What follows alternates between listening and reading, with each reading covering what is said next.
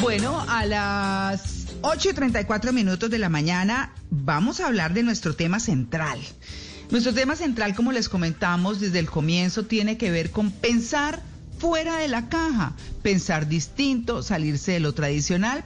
Pero bueno, mejor se, los preguntamos, se lo preguntamos a nuestro invitado un invitado que, al que queremos mucho, además, que viene, eh, ha venido en Blue Jeans en varias oportunidades y nos encanta, Juan Carlos Contreras, que es conferencista, empresario, experto, experto en eh, marketing below the line, below the line, eh, fundador y presidente de Glue Colombia. Hola Juan Carlos, buenos días. Un gusto volver a conectarnos, María, Mauricio. Qué alegría escucharlos. ¿Cómo están?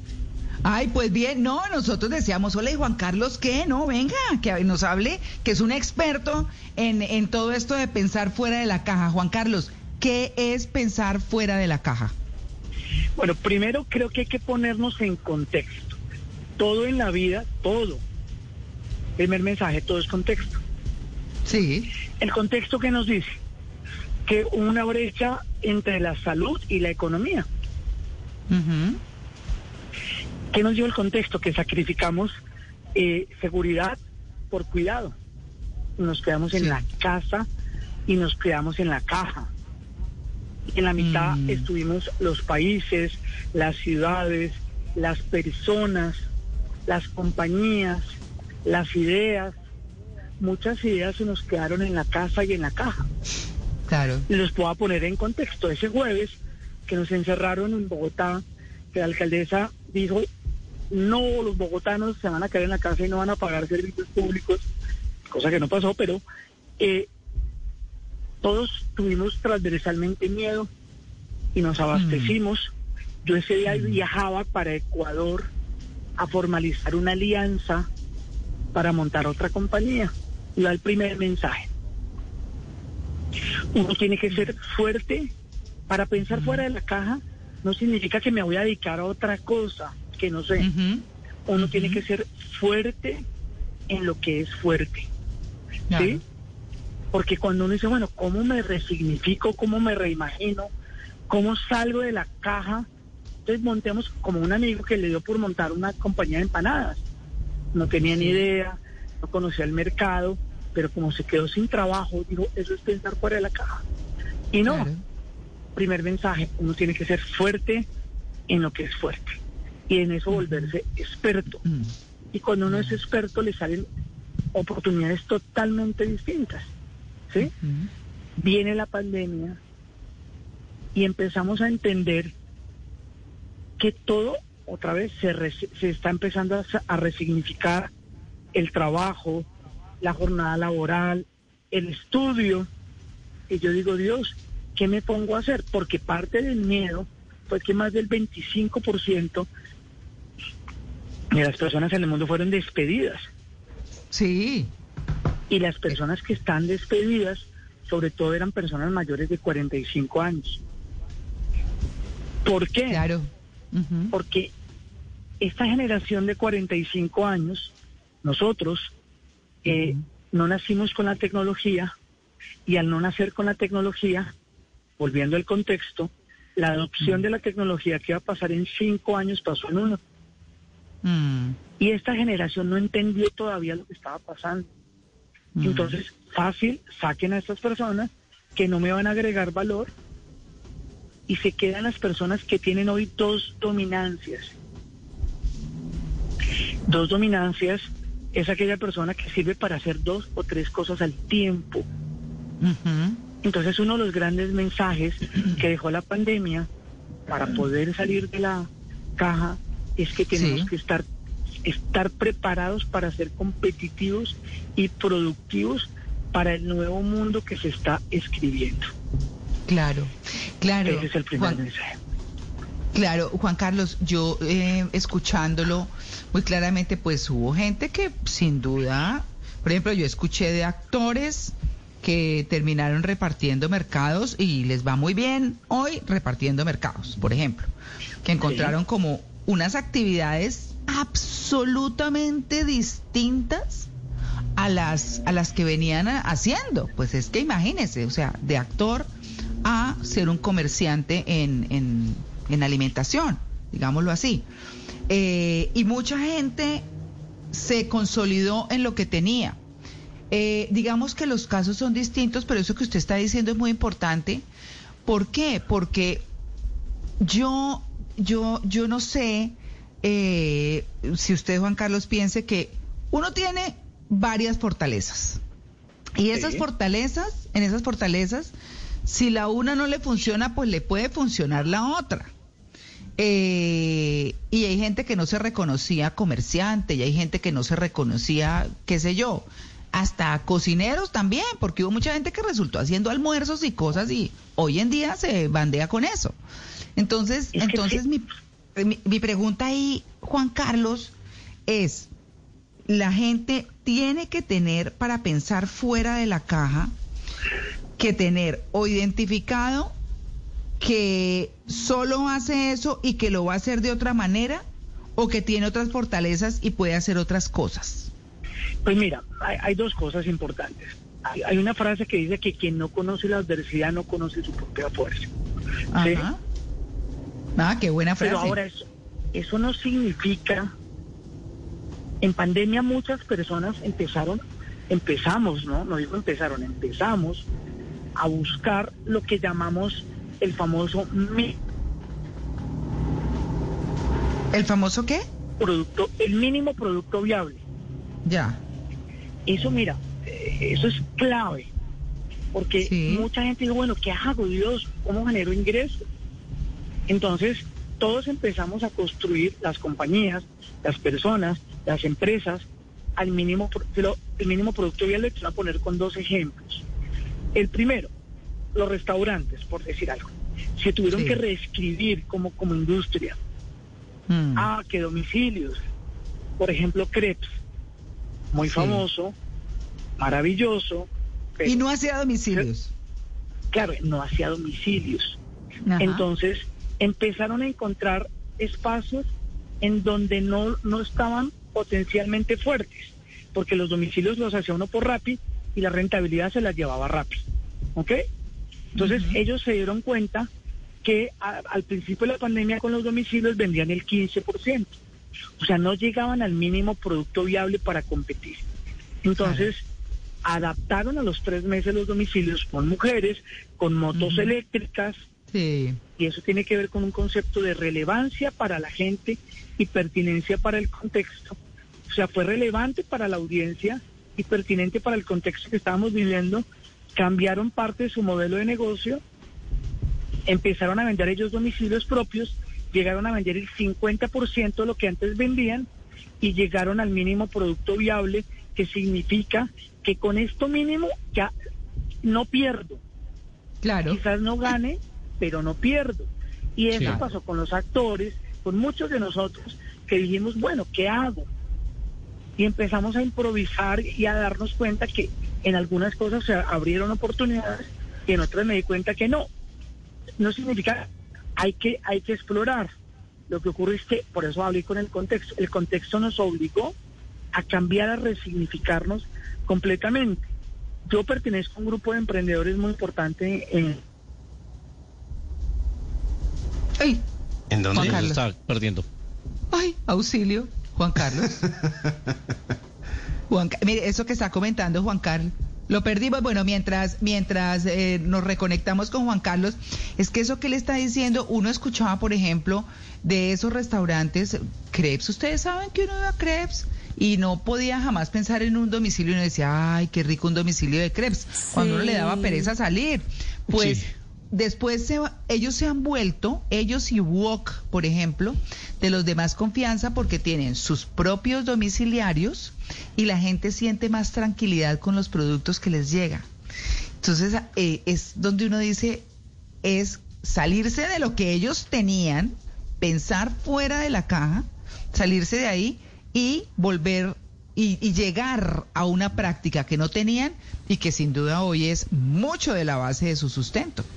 Pero además fueron más allá porque no le venden solo el plato ya hecho, sino que también le venden la salsa curry, Entonces, eso le sirve a usted para lo que quiera en su casa.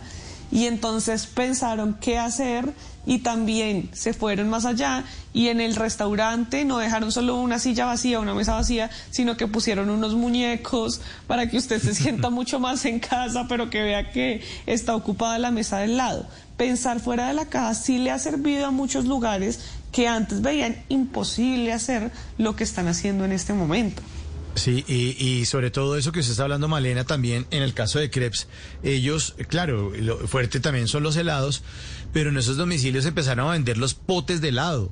Entonces, ¿uno cuándo se compra un pote de helado? No, nunca, pero como es para la familia y para la casa, termina consumiendo más porque compra el pote para coger con la cuchara esa de helado y hacer la bolita en la casa y, y, le venden a uno los conos, la, como dice Malena, las salsas de arequipe para ponerle.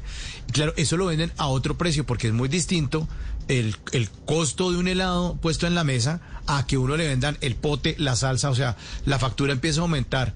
O sea, donde había un problema, de una dificultad de qué hacemos, vamos a quebrar porque la gente no puede volver a nuestros restaurantes, piensan fuera de la caja y resultan mm. aumentando las ventas y además creando una afinidad con los con los consumidores. Eh, vale la pena hablar de eso, lo que usted decía ahorita, María Clara, de hay que dar las marcas, qué carajo cuando están haciendo cosas buenas. Acuérdese de las domiciliarias que empezaron a mandarlas, que eran las que lo atendían a uno en la mesa las mujeres que iban a atenderlo en crepes a uno en la mesa, las, las, las señoritas y las meseras y las madres de familia que, que prefiere crepes para contratar, pues empezaron a llevar los domicilios y se iban muy bien uniformadas en motos eléctricas. Entonces, claro, cuando llegaban a la casa de uno, uno le ganaba ganas de abrazarla, decirle, oiga, esto es una labor titánica lo que ustedes están haciendo, está muy lindo esto, todo muy bien empacado, o sea, como, como un agradecimiento y lo que era algo terrible de quiebra para la compañía se volvió en algo mm. grandioso, en una nueva etapa para Krebs.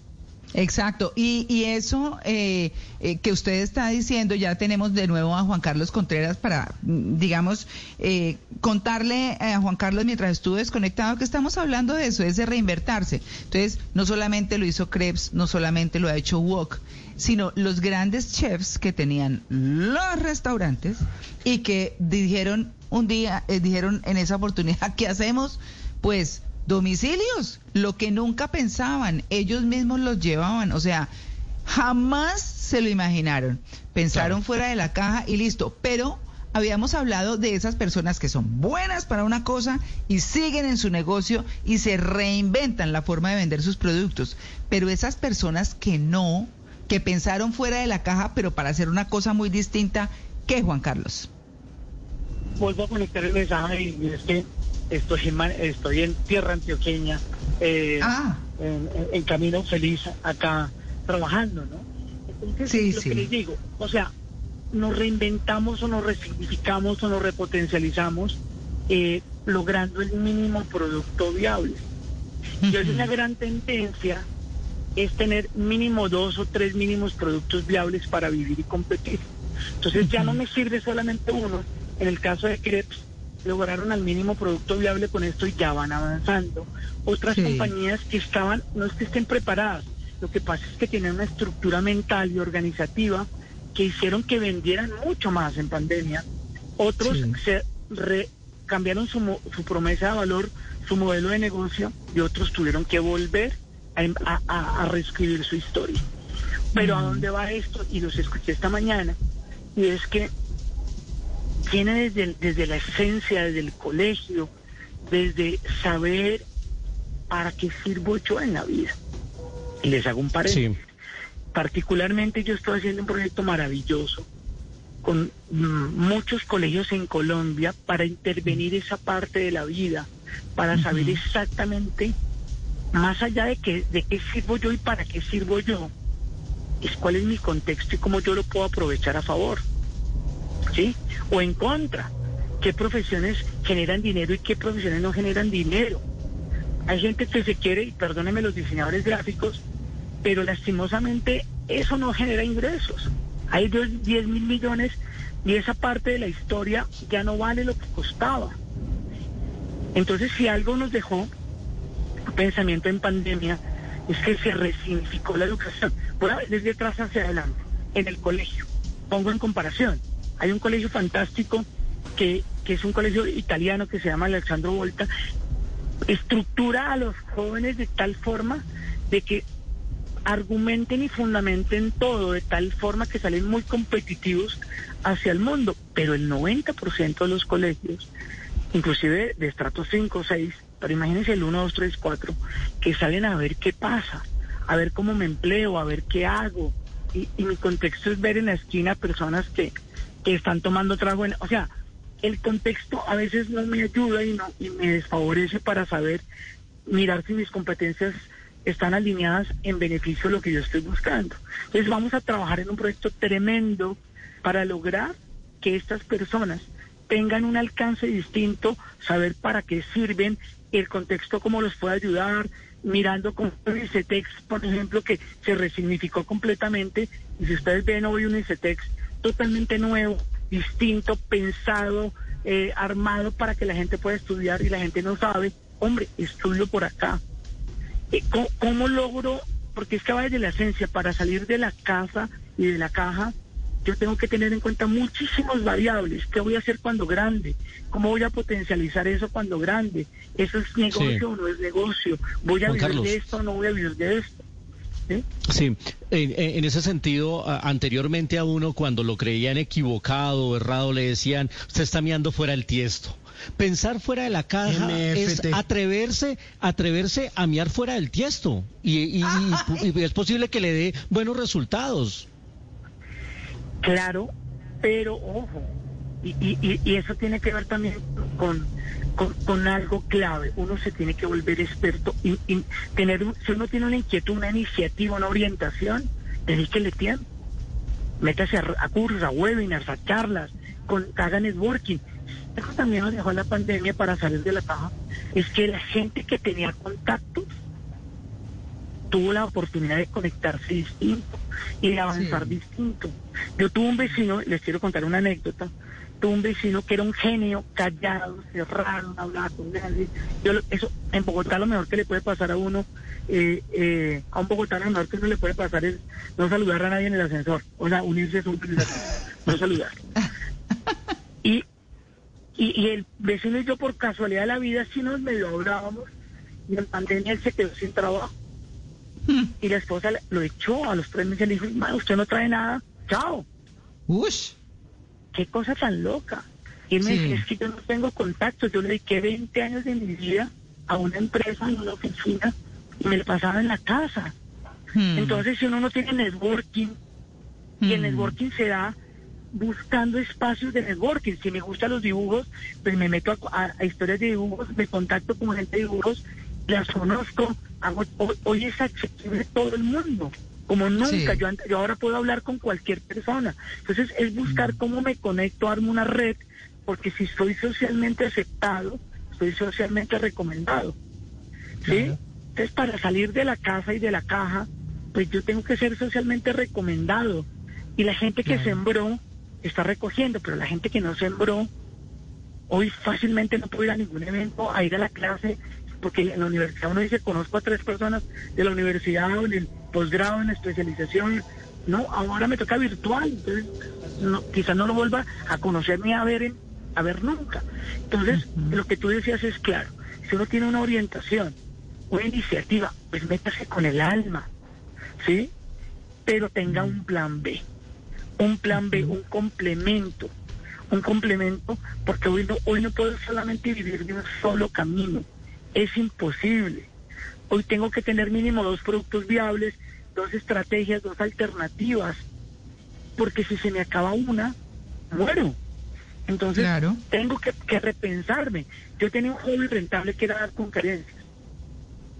Mi hobby rentable era dar charlas y conferencias. Hoy se volvió uno de mis mínimos productos viables. ¿Sí? ¿Ah, hoy, sí, claro, porque hoy ya se volvió, hoy yo voy a ir para Ecuador a hacer una alianza y tiene que ver con el segundo tema. Uno tiene que hacer alianzas para sumar.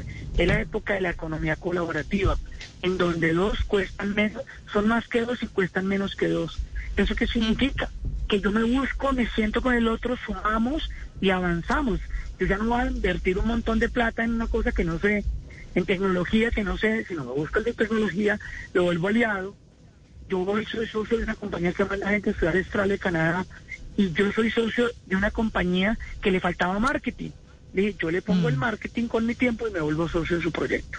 Por ejemplo, a, a él le falta el marketing, yo quiero una compañía que cumpla con el criterio de ser exponencial, eh, exponencial, escalable y repetible. Mm. ¿Qué significa eso? Pues que eso exponencial es que yo la puedo llevar a franquicias, yo la puedo llevar a, a, otros escenarios irrepetibles que la gente cada seis meses se ahorra para irse a estudiar o ir afuera a otras cosas. Entonces estoy buscando modelos de negocio que me sirvan para construir mi futuro, no solamente para sobrevivir, que hay que sobrevivir, por supuesto, pero hay que mm. tener plan A, plan B, plan C.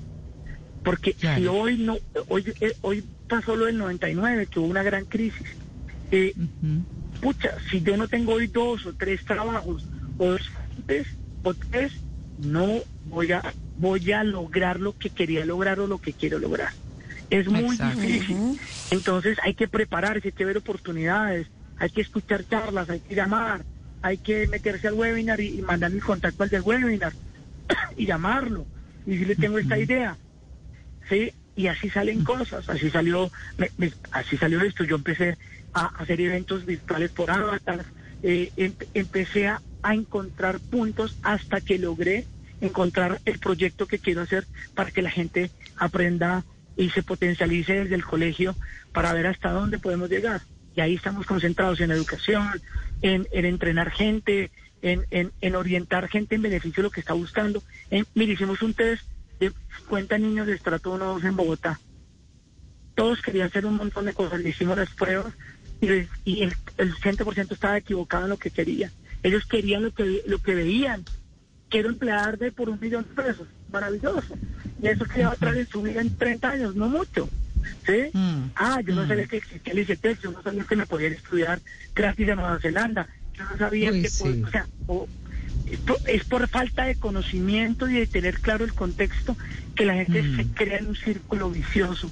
Y todos, todos. Por eso hay que estudiar modelos de negocio, hay que estudiar otras cosas, porque sí, me puse a vender comida, me puse a vender un montón de cosas, pero a veces me gano muy poquito y ese tiempo que invertí puedo estar haciendo otra cosa que hoy en día lo que yo he sido fuerte. Claro. Entonces hoy se movió el mundo. Eso, de eso se trata lo que está pasando hoy. ¿no? Claro, pues, Juan Carlos, no queremos como perder las conclusiones porque vamos en un camino muy interesante para nuestros oyentes. Entonces lo que vamos a hacer es lo siguiente, los vamos a ver después de las nueve, ahorita hacemos 35 milímetros eh, nuestra sección de, de cine en la historia y regresamos para llenar, a, digamos como para completar esa información que está tan, tan interesante después de las nueve, ¿le parece? Listo, María, nos vemos manejando, paramos. Bueno, y listo. Un abrazo, ya nos vemos. Ok, bueno, bueno, gracias. Muy bien, 8 y 57.